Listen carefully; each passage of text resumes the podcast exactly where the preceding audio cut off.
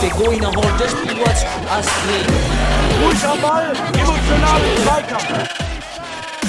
Mr. Futsal, the Mr. podcast. Futsal, il podcast. Mr. Futsal, el podcast. Ja, hallo, herzlich willkommen, liebe Futsal-Aktivisten. Heute wieder zu einem neuen Podcast von Mr. Futsal mit mir, Daniel Weimer. Und trotz des Orkans Sabine, heute hier perfekt im geschützten Bereich des Podcast-Studios bei mir zu Hause. Und diese Woche, im Gegensatz zu den letzten Wochen, in, in welchen ich mich dann doch eher fokussiert habe auf organisatorische Verbands- und Vereinsarbeit, heute endlich ein Thema, was wir bisher nur ganz wenig hatten, nämlich wirklich äh, zurück in die Trainingshalle und wirklich um das Futsalspiel selber diskutieren und sprechen. Und da habe ich mir heute ein Thema rausgesucht, was ich selber auch teilweise auch echt wo ich selber blank bin oftmals, äh, das ist das Thema Fitness, Agilität, Schnelligkeit, Koordination. Und äh, genau für dieses Thema, was mit Sicherheit eigentlich jeden Trainer, Spieler irgendwie tangiert und interessiert, habe ich mir heute einen perfekten Gast eingeladen, der sowohl Futsal-Erfahrung hat, als auch beruflich im Fitnessbereich arbeitet. Und mein Gast ist 35, kommt aus Braunschweig, hat Futsal gespielt ab 2013 beim BFC Braunschweig, auch Mitbegründer. Dann ab 2017 bei Eintracht Braunschweig der Wechsel. Hat dann bis 2019 Spielertrainer bei Eintracht Braunschweig gemacht, ist dann aufgrund Familie und Beruf etwas kürzer getreten, jetzt eben als Abteilungsleiter dort aktiv und in der beruflichen Laufbahn äh, selber immer getrieben vom Traum des Profisportlers oder Fußballers, immer grell im Interesse des Fitness gewesen, dann auch Sportwissenschaft und Mathe studiert, sogar sechs Jahre als Lehrer gearbeitet, dann aber der Schritt 2016 hin zur Leidenschaft als Personal Trainer gearbeitet und jetzt 2019 relativ neu sein eigenes Functional Training Studio aufgemacht, also voll an der Quelle von Fitness und herzlich willkommen Arne Ruf. Ja, Daniel, vielen Dank für die Blumen. Äh, schön, dass ich äh, ja in eurem Podcast sein darf. Ja, ich danke dir für die Zeit, ähm, einen äh, Mann aus dem Metier zu haben. Ist es Anne Ruff oder Anne Ruf? Vielleicht, dass man direkt irgendwann. Ja, einen, einen kurzen F, wir sagen Anruf, Ruff, gut. das, das passt besser. Dann sind wir da schon mal sicher.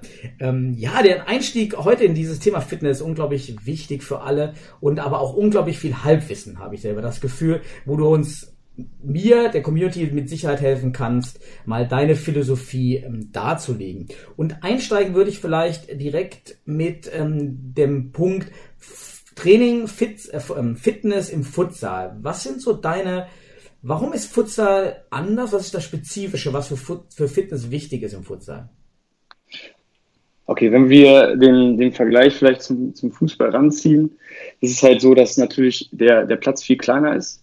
Ähm, wir, haben, wir haben statt elf haben wir fünf, fünf Spieler auf dem Platz, spielen fünf gegen fünf. Und äh, dadurch ergibt sich natürlich ähnliche Parameter äh, wie im Fußball, nur dass wir eben äh, natürlich weiter eine Intervallsportart haben, aber viel, viel mehr Richtungswechsel.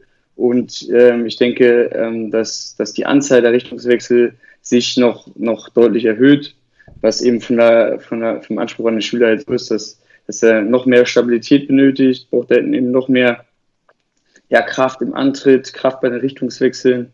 Das sind so, so die, die Parameter, natürlich mehr Kraft äh, bzw. Stabilität im Zweikampf. Das sind so die Sachen, die sich auf jeden Fall vom, vom, vom Fußball unterscheiden. Ansonsten, ja, wie gesagt, eine Intervallsportart mit sehr, sehr vielen Richtungswechseln. Das sind die Eckdaten. Mit welcher Sportart würdest du es dann aus Bereich äh, Fitness, Agilität, Koordination am ehesten vergleichen? Ja, das ist äh, schon schwierig zu sagen. Also es ist natürlich vom, vom Feld her ähnlich wie im Basketball. Ähm, also es kommt, finde ich, von den, von den Parametern wahrscheinlich schon am ehesten hin. Ähm, und als Einstieg vielleicht zu deiner eigenen Philosophie, gibt es etwas, wo du sagen würdest, dein Konzept ganz grob als oberster Punkt, äh, so eine Maxime, die du hast? Ja, die Maxime, die ich habe als, als Personal Trainer, ist halt auf jeden Fall Qualität vor Quantität. Das kann ich so schon mal sagen. Das heißt, ähm, zuerst kommt für mich äh, die, die Qualität der Bewegungsmuster, da kann ich vielleicht später noch was zu sagen. Und dann kommt für mich eigentlich sozusagen die, das eigentliche Konditionieren. Das heißt, ähm, ja, Arbeit an der Ausdauer etc. pp. Aber zuallererst ist eben wichtig, dass die, die Qualität der Bewegungsmuster stimmt. Erst, Das ist eigentlich so der- hört sich für mich total, super spannend an. Kann ich mir hier selber auch jetzt noch gar nichts drunter vorstellen. Du, eigentlich kannst du direkt da reingehen, mal vielleicht zu erklären, was du unter in diesem Bewegungsmuster, dieser, dieser ersten Punkt äh, Quantität und Qualität verstehst da. Genau, es gibt, es gibt verschiedene Bewegungsmuster, die ähm, sportartübergreifend ähm, gleich sind. Ähm, das ist, ist einmal ähm, die Squat-Position, also ein symmetrischer Stand, den wird man in jeder Sportart finden. Dann hat man einen asymmetrischen Stand, ähm, das wäre so eine, so eine Art Ausfallschritt. Es gibt einen Einbeinstand. Ja, das ist im Prinzip dann auch die, die drei Bewegungsmuster, die wir ähm, vor, vornehmlich im Sport äh, wiederfinden. Und die sollte man eben so ähm, trainieren, dass sie Qualität haben und ähm, dass wir ähm, nicht hinterher in irgendeiner Weise ähm, keine Stabilität haben, dass Mikrotraumata entstehen und äh, ja, schlimmstenfalls sich eben der, der Athlet äh, durch eine Dauerbelastung oder eine falsche Dauerbelastung am Ende des Tages im, im Spiel verletzt.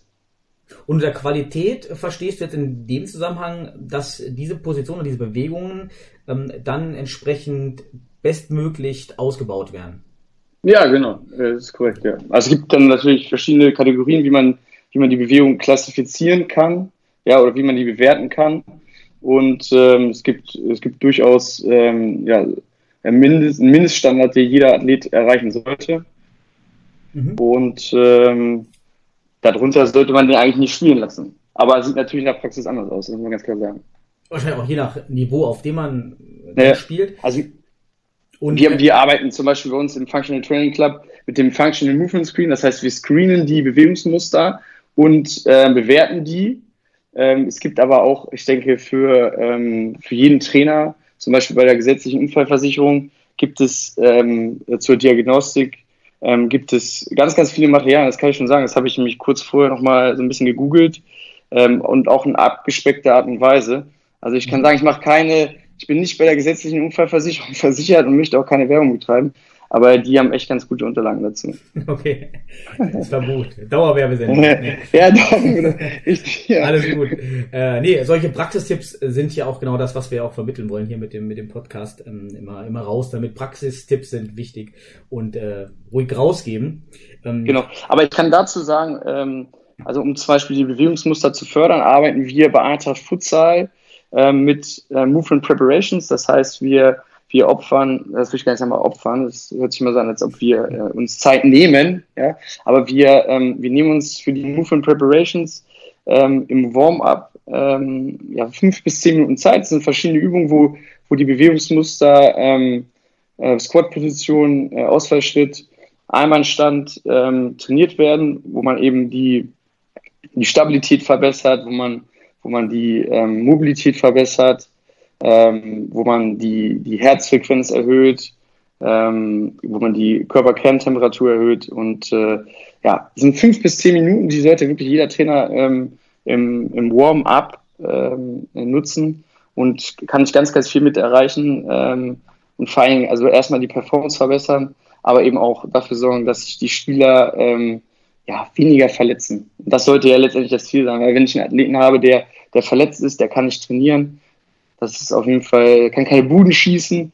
Ähm, und wenn, wenn ich einen äh, Spieler habe, der, der nicht verletzt ist, den kann ich halt äh, zunehmend auch härter belasten und am Ende des Tages äh, die Leistung steigern. Das wird das Ziel. Aber ich glaube, das ist echt ein wichtiger Punkt, denn ich habe das Gefühl, dass vielleicht auch nicht jeder Trainer immer diesen Aspekt des Fitness als oder wie Koordination, Agilität als äh, Verletzungsvorbeugung sieht, sondern eigentlich nur als Performance-Maximierung. Ja, Äh, Im Sinne nur Leistung steigern im Spiel, anstatt eben auf diese lang, länger mittelfristige Sache dieser Verletzungsreduktion zu gehen. Kann das sein?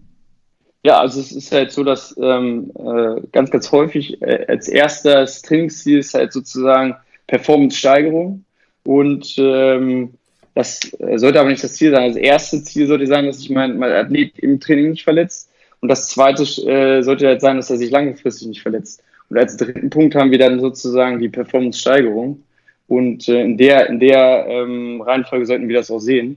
Ähm, denn wenn sich ein Athlet bei mir im Training nicht verletzt und wenn er sich im Spiel nicht verletzt, dann kann ich davon ausgehen, dass er sein, sein Potenzial am Ende seiner Karriere maximal ausschöpfen kann. Und äh, wenn er sich jedoch verletzt, dann habe ich ein Problem. Er kann nicht trainieren und kann halt auch nicht spielen. Absolut. Also diese Verletzungsprävention als ist ja eigentlich wirklich wichtig, gerade im Amateurbereich, wo man nicht so trainiert ist, wo man vielleicht auch oftmals Spieler einsetzt, die erst kurzfristig dabei sind, ja, vielleicht auch manchmal so eine Woche dabei und ähm, sich natürlich auch viel schneller verletzen. Korrekt. Und äh, was mir ganz wichtig ist, auch nochmal äh, zu, äh, zu erwähnen, ähm, wir haben ja im Amateursport auch noch die besondere, äh, die Besonderheit, dass wir halt ähm, meistens äh, ja, Menschen haben, die, die gerade neun Stunden gearbeitet haben, mindestens. Und viele halt in einer sitzenden Position. Deswegen kann ich wirklich nur noch mal eine Lanze brechen für die äh, Movement Preparation. Die äh, kann wirklich jeder auch äh, bei YouTube äh, nachgoogeln, wenn er Movement Preparations angibt. Dann äh, wird da eine ganze Menge ausgespuckt. Und ähm, wo man eben sagt, okay, man, man, man verbessert halt nachhaltig die Bewegung und äh, die Haltung. Und das ist halt besonders wichtig bei Amateursportlern, die ähm, vielleicht gerade neun Stunden gesessen haben. Und dann äh, ist es für mich einfach nur logisch, dass, dass wir die nicht sofort in eine, in eine Laufbelastung schicken können oder dass die sofort aufs Tor schießen. Das kann halt nicht funktionieren. Mhm. Ähm, ist, denn, ist es denn vielleicht so, dass auch eine, eine, klassische Aufwärmung nur mit Bewegungen und Ball diese, diese Verletzungsreduktion oder Prävention erfüllen? Oder ist wirklich, nehmen wir dann die, die Movements, ähm, wirklich auch nochmal ein deutlicher Extrapunkt, den man den diese geben? Ja, also ich würde das äh, als extra, extra Punkt auch wirklich fokussieren, weil, weil du halt, das, das sind fünf bis zehn Minuten daher, die, die sollte man investieren. Ja, auch wenn die, die Spieler ab und zu mal ein bisschen jammern. Man kann das auch ähm, auflockern mit dem Ball. Das ist überhaupt kein Problem. Das ist dann so ein bisschen, äh, ich sag mal, up to the coach. Ja, also auch diese Übung kann man ein bisschen auflockern. Und, äh, aber ich würde sie auf gar keinen Fall weglassen. Das, ähm, ist langfristig gesehen auf jeden Fall keine gute Sache. Und äh, wenn wir vielleicht beim, beim Thema jetzt schon Trainings, laufender Trainingsbetrieb sind, äh, wie würdest du dir jetzt ausgehend davon, jetzt haben wir schon gehört, du, du beginnst das Training mit diesen Movement Preparations, ja, mit diesen Grundbewegungsübungen, Stabilitätsübungen. Ähm, wie gehst du ähm, im Fitnessbereich äh, dann vor? Macht ihr dann nochmal zusätzlich Aufwärmübungen mit Laufen, mit Bewegungen? Genau, also bei uns, ich kann nur sagen, wie es bei uns im Gym ist, ja. Bei uns im Gym ist es so, dass wir mit Mobilität starten. Das heißt, wir machen äh, Faszientraining mit der, mit der Black Roll. Wir starten dann rein und äh, mobilisieren die mobilen Gelenke, ja, und zwar ähm, ähm, Hauptfokus ist dabei äh, Fußgelenke, die wir auch äh, im Futsal, im Fußball sind die meistens in der Mobilität eingeschränkt, aber bei fast allen Menschen auch. Ja, das sind sozusagen immer so ein bisschen die Knackpunkte. Dann haben wir die Hüfte, ja, die Hüfte ist wirklich auch bei fast allen äh, Fußballern oder Futsalern, aber auch beim Alltagsathleten total eingeschränkt und äh, Brustwirbelsäule. Und so haben wir das halt eigentlich auch bei Eintracht Futsal ähm, gemacht oder machen das auch so. Ja. Also, also würdest du sagen, äh, oder wie, habt wie ihr es gemacht habt bei Eintracht Futsal fürs Futsaltraining umgesetzt, ähm, 10 bis 15 Minuten diese Grundbewegungen, ja. dann nochmal 10 bis 15 Minuten anderweitiges Aufwärmen, also ja, das haben wir Aufwärmen ohne hohe Belastung, sodass man sagt, für die Aufwärmung in Summe würdest du dann sagen, eine halbe Stunde, wenn wir davon ja. ausgehen, so anderthalb Stunden bis zwei Stunden Trainingseinheit? Korrekt. Würde ich so machen. Ähm, ist aber auch up to the coach, ja. Ist natürlich so, dass, dass man nicht generalisieren kann. Ähm, kommt halt auch immer darauf an, welcher, welcher Phase man in der Saison ist, was für ein Spiel steht, äh, ist quasi jetzt vor der Brust. Und ähm, aber grundsätzlich ist das Konzept natürlich so, ne, dass wir sagen, wir starten rein mit Movement Preparations, gehen dann vielleicht noch ein bisschen an die äh, Koordinationsleiter und anschließend halt an den Ball ähm, und äh, machen Passspiel und solche Sachen. Ne? Also das passt schon. Okay. Ähm, wie sieht's aus mit denen? Ja, denen ist ja dann doch irgendwie im Amateurbereich, aber auch im Profibereich immer dabei. Ja, es gibt nur wissenschaftliche Untersuchungen, die da eher sehr indifferent sind und sagen, es gibt eigentlich gerade mit Verletz hinsichtlich Verletzungsprävention eigentlich keinen Effekt. Andere sehen spezielle Effekte. Dann gibt es Ansätze äh, für bestimmte Problemzonen speziell zu trainieren. Wie ist so deine Erfahrung, was Dehnübungen bringen oder wann bringen sie etwas? Ja, also muss man wieder so sagen, äh, kommt drauf an. Ähm, Dehnen ist ja sozusagen ein weitläufiger Begriff für, für viele Dinge ähm, muss man so sagen. Ähm, bei den Movement Preparation haben wir ein dynamisches Dehnen, ähm, das ist sicherlich noch was anderes. Also statisches Dehnen äh, vorm Training, äh, ist halt so, dass das auch was bringen kann. Allerdings äh, würde ich das dann immer mit einem dynamischen äh, Warm-up verbinden. Also auch danach muss man sich wieder ähm, dynamisch äh, aufwärmen und die Gelenke stabilisieren.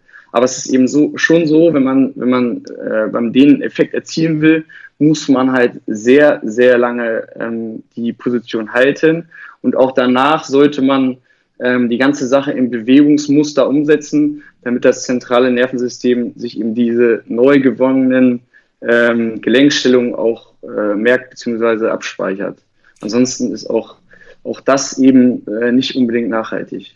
Also diese, diese vielleicht im Amateurbereich weit verbreiteten fünf Minuten links, rechts, den, hinten, oben, lunten, ist vielleicht eher Psychologie. Ja. Korrekt, aber ich kann zum Beispiel, ähm, äh, also wenn ich, wenn, ich, wenn ich alle Körperpartien irgendwie so ein bisschen abdehne, dann äh, macht es für mich wenig Sinn.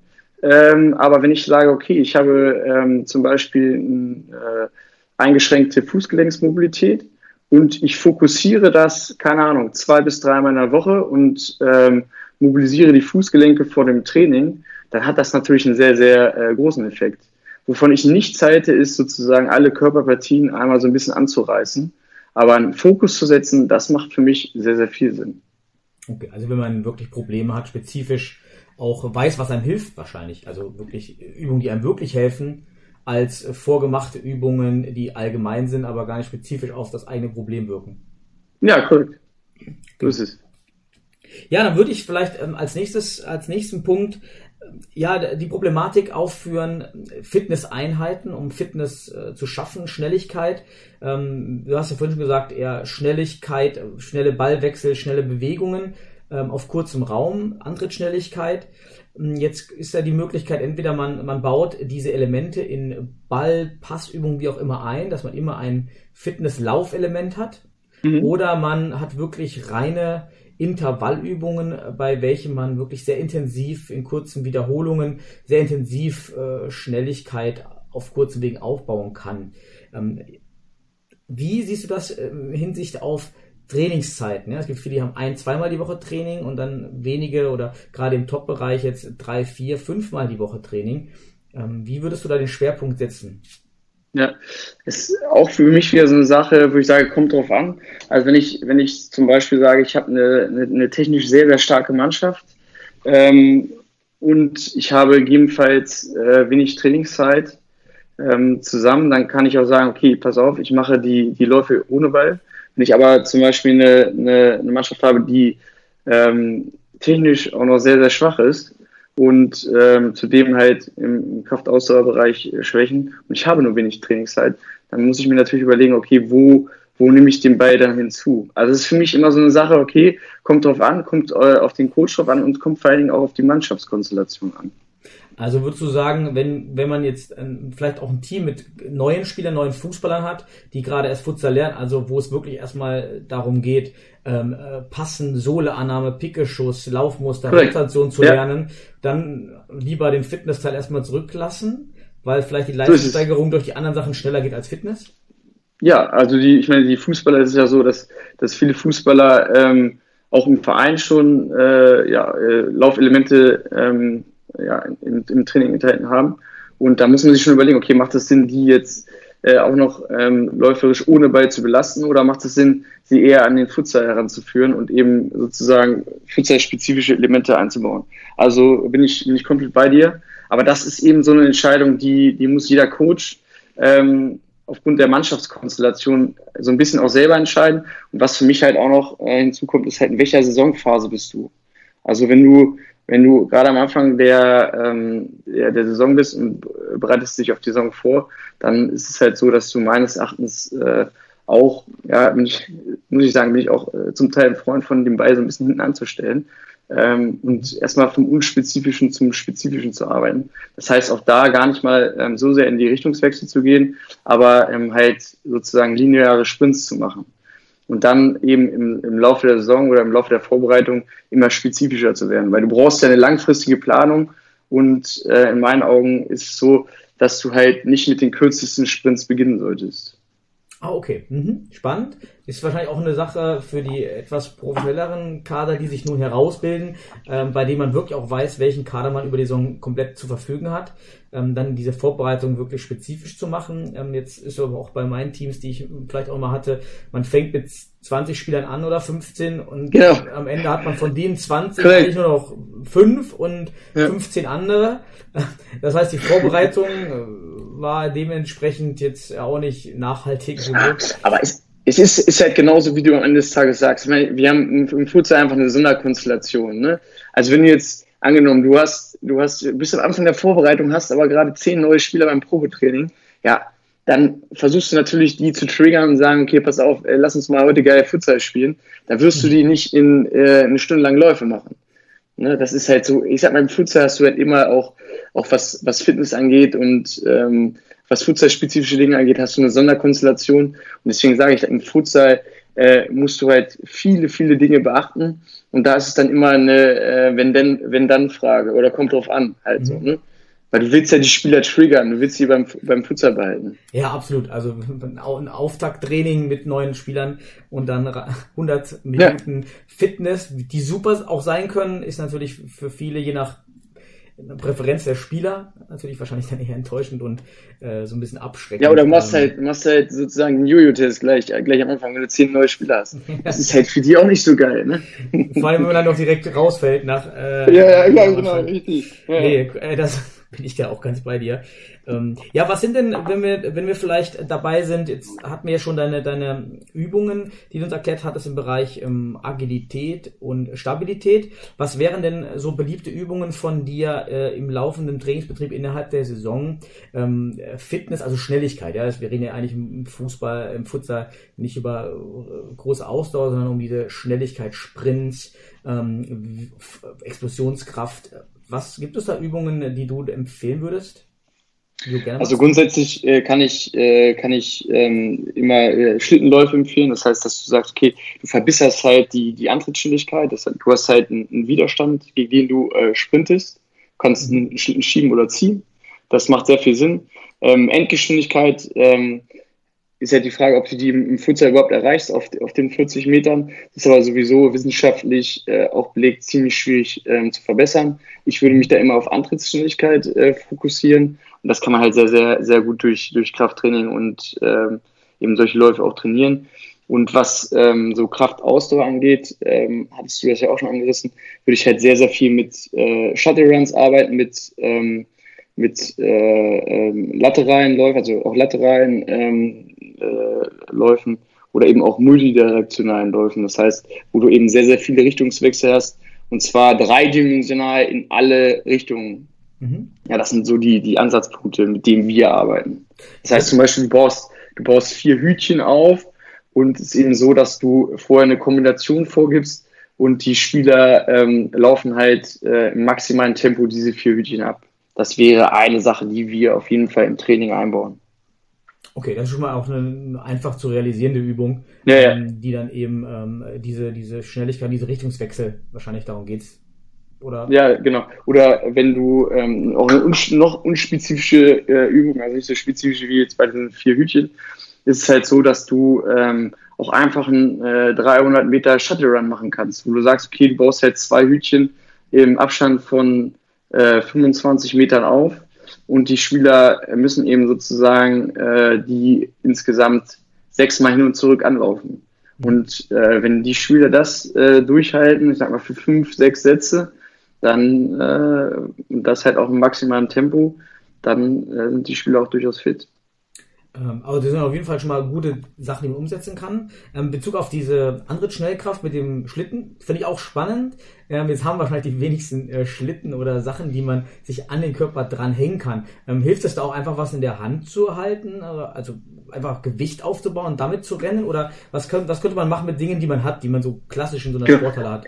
Klassisch in der Sporthalle hat man, äh, habe ich auch tatsächlich schon gemacht, hat man ähm, den einen großen Kasten, da kann man tatsächlich die Bremse reinhauen und ähm, muss natürlich gucken, wie viel Widerstand das gibt und kann den Kasten halt durch die Halle schieben. Ah, Zu empfehlen ist es nicht, wenn extreme Schleifspuren in der Halle hinterlassen werden, das ist dafür nicht so gut. Aber es gibt halt tatsächlich Kästen, äh, wo unten so ein bisschen Filz drunter ist Und da klappt das wunderbar. Also Mhm. das geht. Ja. Okay. Geheimtipp. Genau, es gibt aber auch, es geht aber auch mit, mit, mit Gummibändern, ne? dass du sagst, du machst halt äh, partnerweise ähm, äh, eine Konstellation, wo eben der, der, der Vordermann das, das Gummibändchen um den Bauch hat und der Hintermann gibt halt sozusagen den Widerstand vor und geht halt leicht mit und der Vordermann gibt halt Vollgas über ja, 15 Meter, sag ich mal. Ja. Okay, auch schon, ja. Also auf jeden Fall habe ich letztens rausgehört, es muss auf jeden Fall was geschoben oder gezogen werden. Äh, Das Gewicht darf nicht am Körper selber sein, also jetzt irgendwie so klassisch Medizinball schleppen. So, das wäre jetzt nicht der Effekt.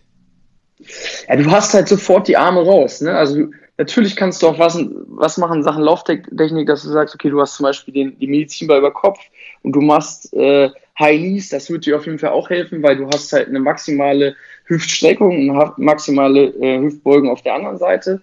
Ähm, das hilft dir auf jeden Fall in La Sachen Lauftechnik. Aber dass du jetzt sozusagen was trägst und sprintest rüber, äh, bin ich halt äh, eigentlich nicht so Freund von. Also es wird dich äh, in, in der in der Geschwindigkeit, denke ich, nicht verbessern. Okay, ähm, da haben wir, glaube ich, schon mal äh, bei dem Punkt schon mal gute Praktiker-Tipps dabei, die, äh, jetzt auch jeder umsetzen kann. Das ist natürlich klasse, ähm, dass man das auch in dem Bereich weiterbringt. Ähm, ja, letzter Punkt vielleicht, äh, wenn man das unter dem Aspekt laufende Trainingsbetrieb äh, fassen will. Ähm, was würdest du jemandem empfehlen, der entweder neu zum Team kommt oder auch jemand, der lange verletzt war und jetzt gerne außerhalb des Trainings äh, Futsal, Fitness, Mobilität oder, oder Agilität aufbauen möchte? Was, äh, es gibt ja immer diese Runtastic ähm, Laufwege, ja, ich bin wieder 20 Kilometer gelaufen, was ja nicht schlecht ist. Ähm, wenn man jetzt aber sagen will, okay, es geht wirklich um den Leistungsbetrieb jetzt im Futsal, hast du, hast du da andere Tipps oder ist es auch gut, ähm, wenn man das macht? Was, wie ist so deine Ansicht? Was würdest du jemandem so empfehlen? Also äh, ich, ich verteufel die, die ähm, Weitläufe nicht. Ähm, ich bezweifle nur, dass äh, wenn ich ausschließlich Weitläufe mache, dass es, dass es mich äh, auf, auf, auf den Platz weiterbringt. Also ich empfehle auf jeden Fall im, immer, wenn mich jemand fragt, äh, Shuttle Runs. Das heißt, äh, wo du wirklich entweder zwei Hütchen hast, die du anläufst äh, und mit maximaler Intensität. Ähm, was noch futsal-spezifischer ist, ist eben, wenn du ähm, sehr, sehr viele Richtungswechsel hast und zwar in jede, ähm, auf jeder Bewegungsebene. Das heißt im Prinzip linear nach vorne, lateral zur Seite und äh, irgendwo auf der Transversalebene, das heißt irgendwie eine Rotationsbewegung drin hast. Da hast du alle Bewegungsebenen drin und das ist auf jeden Fall natürlich viel, viel futsal-spezifischer als jetzt ähm, in den Wald zu gehen und dort ähm, ja im Prinzip äh, äh, stumpf die, die Ausdauer stu- zu trainieren, ohne dass du eben Ri- äh, Richtungswechsel hast. Also dann sollte man den Spielern, die dann eben außerhalb des Trainings sich einen Ort suchen, eher empfehlen, sich einen kleinen Ort zu suchen, vielleicht eine 10 mal 10 Meter Ebene, wo man eben diese kleinen Sprints dann eben machen kann Korrekt. und bewegen so. Okay. Du, und du brauchst nicht, du brauchst nicht viel Platz. Ne? Also es gibt kein, im Prinzip im Futsal gibt es eigentlich keine Ausreden. Ne? Der, der Platz ist ja so äh, so klein, da, äh, da gibt es keine Ausreden, dass du die Sprints nicht machen kannst. Und äh, wie du es schon gesagt hast, wenn du einen Platz hast mit fünf mal fünf Metern, du kannst die die vier Hütchen aufbauen und kannst unterschiedliche ähm, Konstellationen ablaufen. Äh, wunderbar, just do it. Das ist es. Ja. Okay, super. Dann Aber was ich halt auch noch sagen muss, ist halt, dass, äh, dass andere Komponenten wie Kraft und Stabilität natürlich auch sehr, sehr wichtig sind. Ne? Also es sind nicht ausschließlich Läufe, sondern äh, der, der Athlet sollte grundsätzlich ähm, natürlich eine, eine ausgeprägte Beinmuskulatur haben, eine stabile Hüfte. Das sind halt alles solche Sachen, die sollte man eigentlich ähm, auch außerhalb des Futsal-Trainings ähm, sag mal, für sich alleine oder eben mit dem Trainer zusammen äh, machen, äh, damit man vorankommt. also Fitnessstudio parallel zur, zur sagen wir, nennen wir es mal einfach Ausdauerfitness, Schnelligkeitsfitness, eben äh, dann Fitness, ähm, also Muskelaufbau im Fitnessstudio. Genau, ähm, meines Erachtens sehr, sehr wichtig. Allerdings nicht, und das kann ich hier nur betonen, nicht an stationären Geräten. Das heißt nicht, wo man sich irgendwie raufsetzt und den quasi äh, an irgendwelchen Geräten äh, an der Beinpresse arbeitet, sondern äh, möglichst frei, weil es halt so, dass du dich auf dem Platz natürlich auch gegen die Schwerkraft stabilisieren musst. Und äh, wenn du dich auf ein Gerät setzt, wird eben ja eigentlich die Stabilisationsfunktion des Körpers komplett äh, eliminiert. Und das ist völlig unnatürlich und man hat nur einen sehr, sehr äh, geringen Übertrag zum, äh, zum Futsal oder überhaupt zum Alltag, zum Sport generell. Jetzt bin ich da total leinhaft, weil ich echt nicht so oft ins Fitnessstudio gehe. Ähm, was, was würde man denn im Fitnessstudio außer, also ich kenne nur diese Geräte, so stelle ich mir das vor. Ähm, und was würde man denn dann machen dann? Also gibt es dann so Freiflächen, wo man dann eben andere Sachen trainieren kann? Was wäre das so?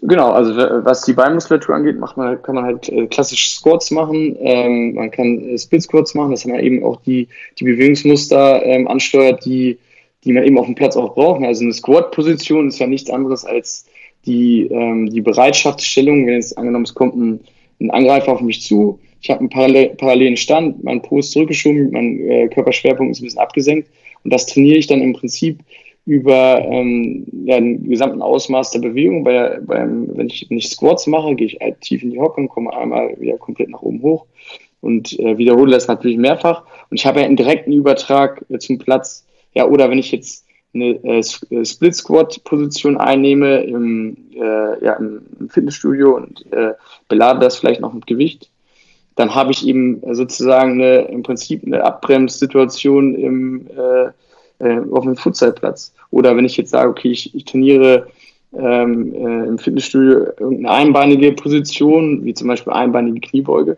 dann habe ich eben auch den, den Einbeinstand äh, trainiert, der mir zum Beispiel beim, beim Schießen hilft. So, ne? Mhm. Und es sind halt so Sachen, äh, die werden, wenn du dich auf eine Maschine setzt im Fitnessstudio, kann ich, äh, sehen wir immer, immer wieder, natürlich, weil wir sehr, sehr viel Erfahrung haben im Fitnessbereich, das, das bringt halt, also in meinen Augen bringt das gar nichts. Es sei denn, es sei denn, du kommst eben nach einer Verletzung wieder und ähm, versuchst halt einzelne Muskelpartien wieder aufzutrainieren.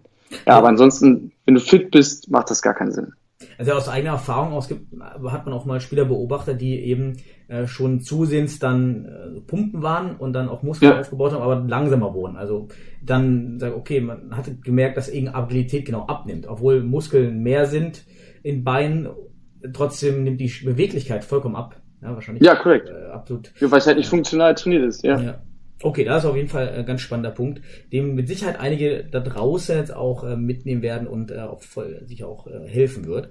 Ähm, ja, wir hatten so ein bisschen äh, zur Vorbereitung, das ist ja auch mal so ein klassischer Punkt, wo man sich, wie du auch schon meintest, noch mehr dem Thema klassisch widmet, äh, Fitness, Agilität, Koordination und ähm, hat es ja auch schon gesagt, so Waldläufe im Futsal jetzt jedenfalls nicht so hilfreich, eher Intervallübungen, Stabilitätsübungen, ähm, Koordinationsübungen was immer wieder gemacht wird oder äh, eingeführt wird, sind dann die Fitness-Tests. Und das finde ich auch mal ganz spannend. Ähm, ich hatte auch beim Mr. Futsal selber mal den Artikel vor äh, ein, zwei Jahren, den Tiefere-Test, äh, der aus dem Basketball kommt, wo man eben auch Hütchen abläuft in, ähm, über das ganze Feld. Ähm, also dann diese 40 Meter oder wie lange, wenn man einmal rumläuft, ist ja mehr. Ja. Also einmal ums Feld laufen, Hütchen ablaufen, Timestop, 20 Sekunden Pause, nochmal laufen, nochmal Timestop und dann die, die Zeiten theoretisch wiederholt in Wochenweise ähm, oder jedes Vierteljahr und guckt, ob sich die Zeiten verändert haben. Und der andere Test, den ich jetzt kenne, den ähm, habe ich selber noch nicht gemacht, aber weiß, dass man den auf der einen ist der Jojo-Test, ja, den man auch, vielleicht kannst du dazu auch nochmal ausführlicher was sagen, wenn du da vielleicht auch noch ähm, genauer drin bist. Wie stehst du zu den Tests und gibt es noch andere Tests, die du vielleicht machst, gemacht hast bei Eintracht oder auch empfiehlst? Also ich finde den, äh, den Tiefel-Test natürlich sehr, sehr spezifisch auf äh, Futsal bezogen, beziehungsweise auf, ähm, auf das äh, auf, auf, den, auf Hallensport generell. Finde ich sehr, sehr gut, weil du hast halt eben genau diese Parameter, du hast viele Richtungswechsel, du, du arbeitest quasi ja nur im, im Sprintbereich und ähm, der ist auf jeden Fall sehr, sehr spezifisch auf, auf Futsal und das passt auch. Ähm, was du halt sozusagen in der Organisation, ich weiß nicht, wie ihr das umgesetzt habt, äh, für mich ein bisschen schwierig ist immer so ein bisschen der Faktor Zeit, ähm, weil du hast ja im Prinzip nur einen Spieler, der läuft und ähm, das ist für mich ein bisschen, ein bisschen schwierig umzusetzen. Ansonsten aber äh, natürlich ein super Test, weil, sehr, weil er sehr, sehr auf, auf Futsal bezogen ist. Ansonsten der Jojo-Test, das ist sozusagen ja dieser, eigentlich der, der klassische Intervalltest, wo man eben äh, im Abstand von 20 Metern ähm, jeweils zwei Hütchen hat und man hat eben einen Richtungswechsel, äh, allerdings nur auf der anderen Seite und dann äh, läuft man sozusagen im Sprint zurück. Und nach einer äh, bestimmten Zeit hat man halt dieses erneute Piepen und das Piepen wird halt immer ähm, geringer, sodass die Geschwindigkeit immer äh, erhöht werden muss. Ähm, sicherlich in meinen Augen nicht so futsal-spezifisch, ähm, weil man eben nur einen Richtungswechsel hat. Ähm, und sozusagen eine lineare Belastung. Das heißt, man läuft ein Hütchen an und wieder zurück.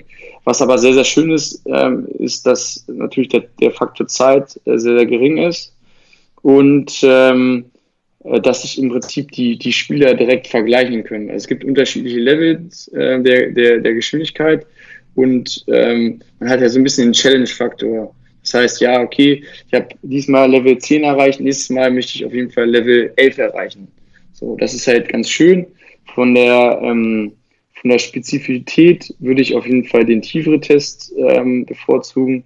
Ähm, was, was die Umsetzung angeht, äh, von der Einfachheit, ist halt der Jojo-Test äh, meines Erachtens ein bisschen einfacher umzusetzen. Aber das ist auch up to the coach. Kommt darauf an, wie viele Spieler ich habe und wie viel Zeit am Ende des Tages.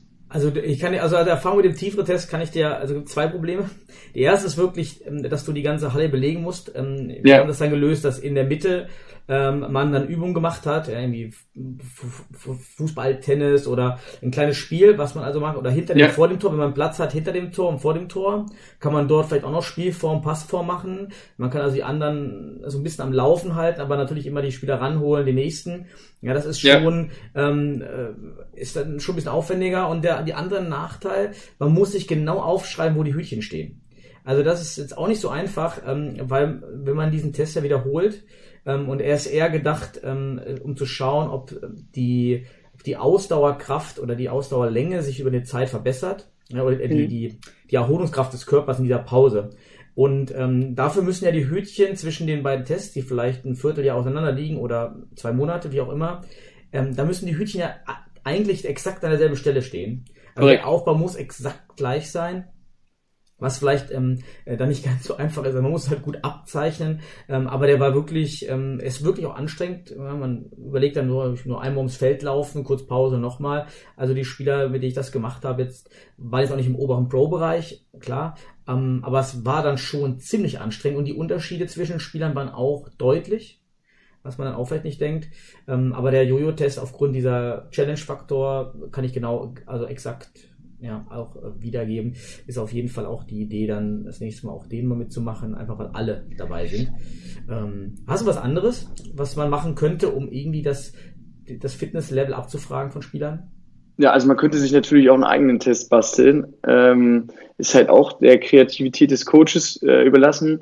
Was halt sehr, sehr wichtig ist, ist natürlich, dass genau das, was du eben angesprochen hast, dass äh, in irgendeiner Weise man den Test standardisiert ähm, weil man natürlich nicht einfach nur testet äh, und das dabei belässt, sondern man macht ja einen Test, um anschließend zu trainieren und sich dann eben sozusagen zu verbessern und das den Spielern eben auch aufzuzeigen. Und dann sollte er halt schon äh, dem, dem gleichen Standard entsprechen. Ähm, aber es macht natürlich durchaus Sinn, äh, sozusagen einen Test zu basteln, ähm, der den Laufwegen der Spieler im, im, im eigenen System entspricht. Mhm. Und das ist aber auch so eine Sache, äh, auch up to the coach. Ähm, man kann, denke ich, äh, was, was, was Training angeht, sehr, sehr kreativ sein. Und man kann sich eben auch einen eigenen Test äh, letztendlich basteln. Wenn man eine gewisse Rotation im Spiel läuft, dann kann man auch die in einen Test einbauen und äh, vor allen Dingen auch ähm, ja, futsal-spezifische Elemente einbauen, ähm, dass man in irgendeiner Weise einen Ball am Fuß hat und äh, Passübungen oder Dribblings absolviert und dann anschließend wieder in, in eine Laufbewegung geht ähm, ich denke, da ist man äh, sehr, sehr, sehr, sehr offen. Anschließend man die Zeit. Und mhm. wenn man es irgendwie standardisiert bekommt, dann äh, ist das, denke ich, eine überragende Sache. Ja, absolut ähm, super Ansatz, das auch nochmal motivierend, weil irgendwie verlässt man sich dann doch auf diese Tests, die es schon gibt und macht die blind. Ja, und, und klar, wie du schon sagst, bestimmte Rotationen erfordern komplett anderes Bewegungsmuster und auch Bewegungsverhalten. Ja, oder Anlaufen an den Gegnern der Defensive ist ja auch was ganz Spezifisches vom Futsal, was es weder im Basketball noch im Handball vielleicht gibt. Ja, ja. Art. Ja, ähm, ja, nee, okay, dann auch Tipp, ja, macht einfach den eigenen Test für euch und dann messt ihr einfach und habt ähm, ja, Vergleichswerte, ne? Also Aber grundsätzlich kann ich nur, nur jedem empfehlen, ähm, äh, also wer es nicht macht, ähm, Leistungstests ähm, durchzuführen. Wichtig ist eben, dass man im Anschluss äh, nach einer gewissen Zeit den Test wiederholt. Also es ist noch kein, kein Spieler von dem Test besser geworden. Das heißt, äh, man macht einen Test und äh, man hat, geht dann in die Trainingsplanung und macht dann einen Retest. Und guckt, ob das, was man, was man an der Planung gemacht hat, äh, auch fruchtet. Und das macht natürlich halt vorher nach. Ja, genau. Ja. ja. genau. Und das macht natürlich hochgradig Sinn. Wenn man es nicht macht, hat man eben eigentlich keine, keine Trainingssteuerung. Ja, hast du noch sonst Übungen äh, die für die Vorbereitung, weil wir ja gerade bei der Vorbereitung waren, die man im Futsal, die du gerne gemacht hast, die äh, gut für die Vorbereitung gehen, anstatt jetzt im laufenden Spielbetrieb? Oder ist es eigentlich egal, wenn man jetzt die Fitnessübung nimmt, oder? Also was, was, was halt immer, äh, also wenn man, wenn man jetzt in die Vorbereitung geht, ist, könnte man natürlich den, den Fokus auch noch mehr auf, auf die äh, Rumpfmuskulatur legen, was halt sehr wichtig ist, äh, dass man die, dass man die ähm, Gesäßmuskulatur aktiviert, weil es halt der stärkste Hüftstrecker ist ähm, und, ähm, und sozusagen im Sprint vorantreibt. Ähm, aber natürlich genauso ähm, äh, ist, ist der sozusagen die, die Rumpfmuskulatur, die Bauchmuskulatur wichtig. Und das eben ohne Crunches, das kann ich auch nur noch mal jedem ans Herz legen. Wenn ich, wenn noch irgendwo Sit-Ups sehe, dann äh, werde ich meistens wahnsinnig, weil ähm, die, die Rumpfmuskulatur natürlich die, die Funktion hat, die, die Wirbelsäule aufrecht und stabil zu halten und nicht zu beugen. Ähm, aber das sehe ich auch noch, äh, ist unfassbar, wie häufig ich das äh, auch noch sehe. Und da auch nochmal der Appell, äh, viel durch, ähm, durch Planks arbeiten, ähm, bringt viel, viel mehr als, als irgendwelche Crunches zu machen. Also Rumpfmuskulatur wäre für mich auch noch was äh, auf jeden Fall äh, für die Vorbereitung, was, was sehr, sehr wichtig ist. Und ähm, also die Blanks wären was für die Rumpfmuskulatur. Ja, das wäre für die Rumpfmuskulatur, genau. Okay. Mhm. Dass man halt sozusagen in eine, eine Plank-Position, also in Frontstütz äh, auf Deutsch geht und sozusagen in der, in der Position ähm, die Wirbelsäule stabilisiert, ja. Genau, kann ja auch jeder googeln, äh, findet dann Blanks ja. ähm, relativ schnell und äh, nee, okay, guter Punkt, glaube ich, den auch nicht alle berücksichtigen oder nicht auf der Schirm haben, das auch äh, intensiver zu machen, weil man im Fitness immer eher diese Lauf-Schnelligkeitssachen hat, ähm, als eher die Stabilität. Ja, es ist natürlich, ist natürlich äh, auch eine, eine Kernfähigkeit, die man haben muss im Futsal, wo man, äh, ist ja kein Rocket Science, ähm, aber wichtig ist halt, dass äh, dass, dass man eben die, also das kann ich halt nur noch mal betonen, äh, wie wichtig es ist, dass die, dass die Spieler äh, Qualität in der Bewegung haben, weil sie sonst, sich sonst einfach in, äh, in den, den Laufbelastungen verletzen werden. Mhm. Und das wollen wir einfach nicht. Absolut. Nee, das absolut nicht. Ähm, ja, dann kommen wir zum letzten Block ähm, Spiel. Ja, Spiel also am Spieltag äh, Fitness, äh, Aufwärmung, wie auch immer. Ähm, ja, was würdest du für Aufwärmübungen äh, vor dem Spiel empfehlen? Wie habt ihr das gemacht? Gibt es da was Spezifisches, auf was man achten sollte im Futsal? Ähm, wir haben ähm, auch klassisch mit den Movement Preparations gearbeitet. Also ist halt so ein Standard. Aber es ist ja eben auch wichtig, dass du sagst, okay, du, du äh, bereitest das zentrale Nervensystem aufs Spiel vor. Ähm, wir haben natürlich äh, da auch dynamische Sachen eingebaut. Äh, wie man das, wie man das so macht. Natürlich auch ähm, Futsal-spezifische Dinge, ähm, aber jetzt auch also kein, äh, kein Rocket Science, ähm, wo man sagt, okay, das ist was völlig Außergewöhnliches. Wichtig ist eben, dass man, dass man den Körper maximal auf die Belastung vorbereitet und dass sich, dass sich das Warm-up langsam steigert. Und ähm, aber ansonsten ist das ein äh, äh, ähnelt das sozusagen äh, jedem anderen Warm-up auch vom Spiel. Würdest du in die, in die Vollen gehen in der Aufwärmung? Also wirklich, dass man am Ende der Aufwärmung vor dem Spiel eine Vollbelastung hatte? Also ich, ich brauche das schon. Es gibt aber auch Spieler, die, ähm, die das nicht so gerne haben. Also es ist auch so ein bisschen äh, spielerabhängig. Ähm, jeder, jeder Spieler ist da anders und wird sich da auch dementsprechend zurücknehmen. Mhm. Ne? Also äh, ich war so einer, der schon so ein bisschen die, die Pumpe auch gespüren musste oder äh, auch die Pumpe spielen muss. Aber das ist halt auch so ein bisschen up to the coach. Okay. Ja, und hängt spielerabhängig. Ja, das ist ja wirklich auch psychologisch einfach vom Spiel. Jeder für sich selber sein, sein, seine Routine. Ne? Routine hilft einem bei Automatismen dann und unter Drucksituationen am besten. Ähm, absolut. Ähm, ja, was äh, Thema Auswechslung, ähm, was sind wir jetzt dann natürlich im Fitness, im Spiel und auch im Leistungsbereich dann äh, hinsichtlich der Leistungsfähigkeit. Und ja, warum erklärst du vielleicht mal aus, aus deiner Profisicht nochmal, warum, wann sollte man wechseln? Ja, warum ist das auch äh, wichtig, dass man wechselt für die eigene Leistungsbereitschaft im Spiel? Ja, ist natürlich so, dass, dass man, äh, also man sollte spätestens dann wechseln, weil wir haben es vorhin ja auch schon ein bisschen angerissen, äh, wenn man, wenn man äh, weiß, okay, den nächsten Sprint, den kann ich äh, nicht mehr mit 100 Prozent angehen und ähm, Gegebenenfalls ist es so, dass, dass ich ähm, während des Spiels dass sich natürlich meine Regenerationszeiten auch verlängern werden. Ne? Das heißt, wenn ich, wenn ich den ersten Wechsel schon so ein bisschen zu lange rauszöger, dann äh, habe ich das, das Problem, dass sich natürlich schon dann sehr, sehr viel Laktat ansammelt und ich auf der Bank vielleicht länger brauche zu regenerieren, als wenn ich schon den ein oder zwei Sprints vorher rauskomme. Und ähm, ich bin aber meistens immer ein Freund, ich bin auch ein Spieler, der sehr, sehr, sehr lange auf dem Platz geblieben ist. Ähm, also wenn ich das, ist auch so ein bisschen so eine psychologische Sache, ähm, wenn ich das Gefühl habe, okay, ich kann dem Spiel noch was geben, dann ähm, ist natürlich je nach Spielsituation auch so, dass, dass die Spieler dann auf dem Platz bleiben sollten. Es ist aber auch so, dass man die ersten Wechsel auf jeden Fall nicht zu lange rauszögern sollte, weil natürlich, ähm, ja, umso länger ich im Platz bleibe, umso länger brauche ich dann auch in der Regenerationsphasen. Und desto mehr wird dann die Leistung und äh, abnehmen. Noch hinten noch ab, definitiv. Ja, also wenn ich, wenn ich sehr, sehr lange auf dem Platz bleibe, kann ich davon ausgehen, dass ich ähm, in der nächsten Wechselphase, wenn ich wieder auf dem Platz bin, auf jeden Fall nicht so lange spielen kann. Achso, sonst noch äh, Fitness-Tests, äh, Fitness-Tipps für den Spielbetrieb äh, während des Spiels, äh, vor dem Spiel und auch nach dem Spiel, auslaufen, ähm, Stichwort, ähm, da irgendwas, äh, was du empfiehlst oder auch was du siehst, immer wieder siehst, aber sagst, ähm, bist eigentlich nicht so ein Freund davon. Ja, was, was auf jeden Fall Sinn macht, ist nach dem Spiel äh, sozusagen, ähm, dass man einen Cooldown macht. Ähm, klassisches Auslaufen das kann man machen. Ähm, dann sollte man es allerdings auch richtig machen. Ansonsten ist es für mich immer so ein bisschen der Alibi-Effekt. Wir kennen das selber alle.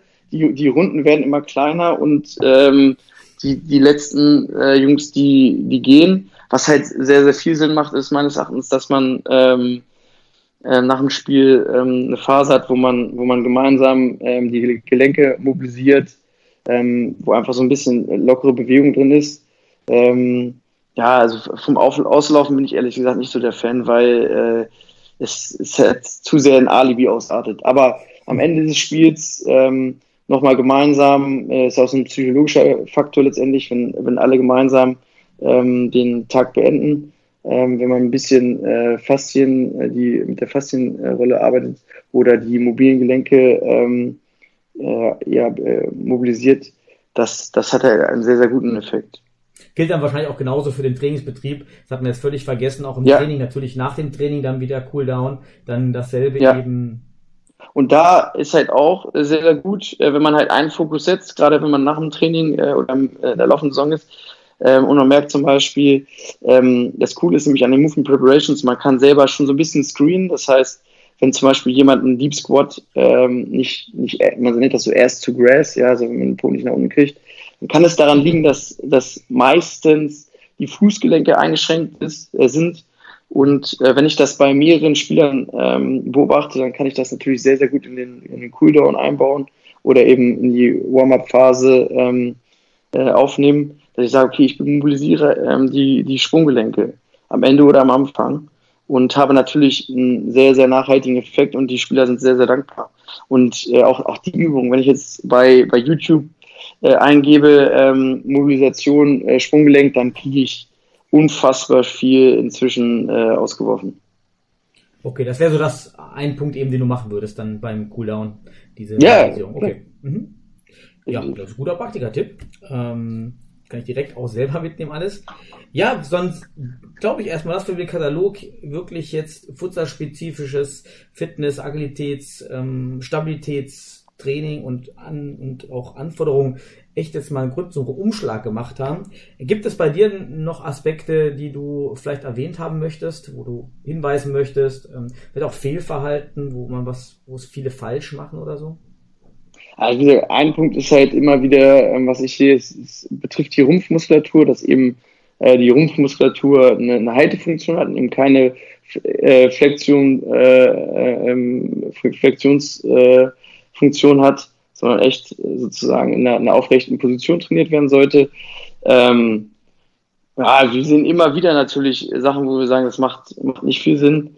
Ähm, ja, dann müsste man im Prinzip Aufklärungsarbeit äh, leisten, aber ähm, das, das wirst du halt auch nicht immer schaffen. Ne? Und dafür bräuchte man auch nochmal den extra Podcast, dann nochmal die. Der brauchst einen extra Podcast, das kann ich dir sagen, Daniel.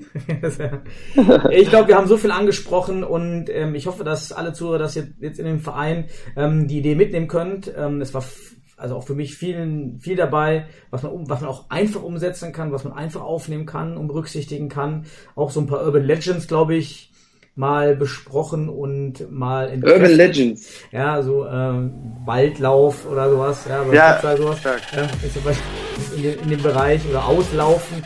Ähm, fand das total spannend mit dir, Arne.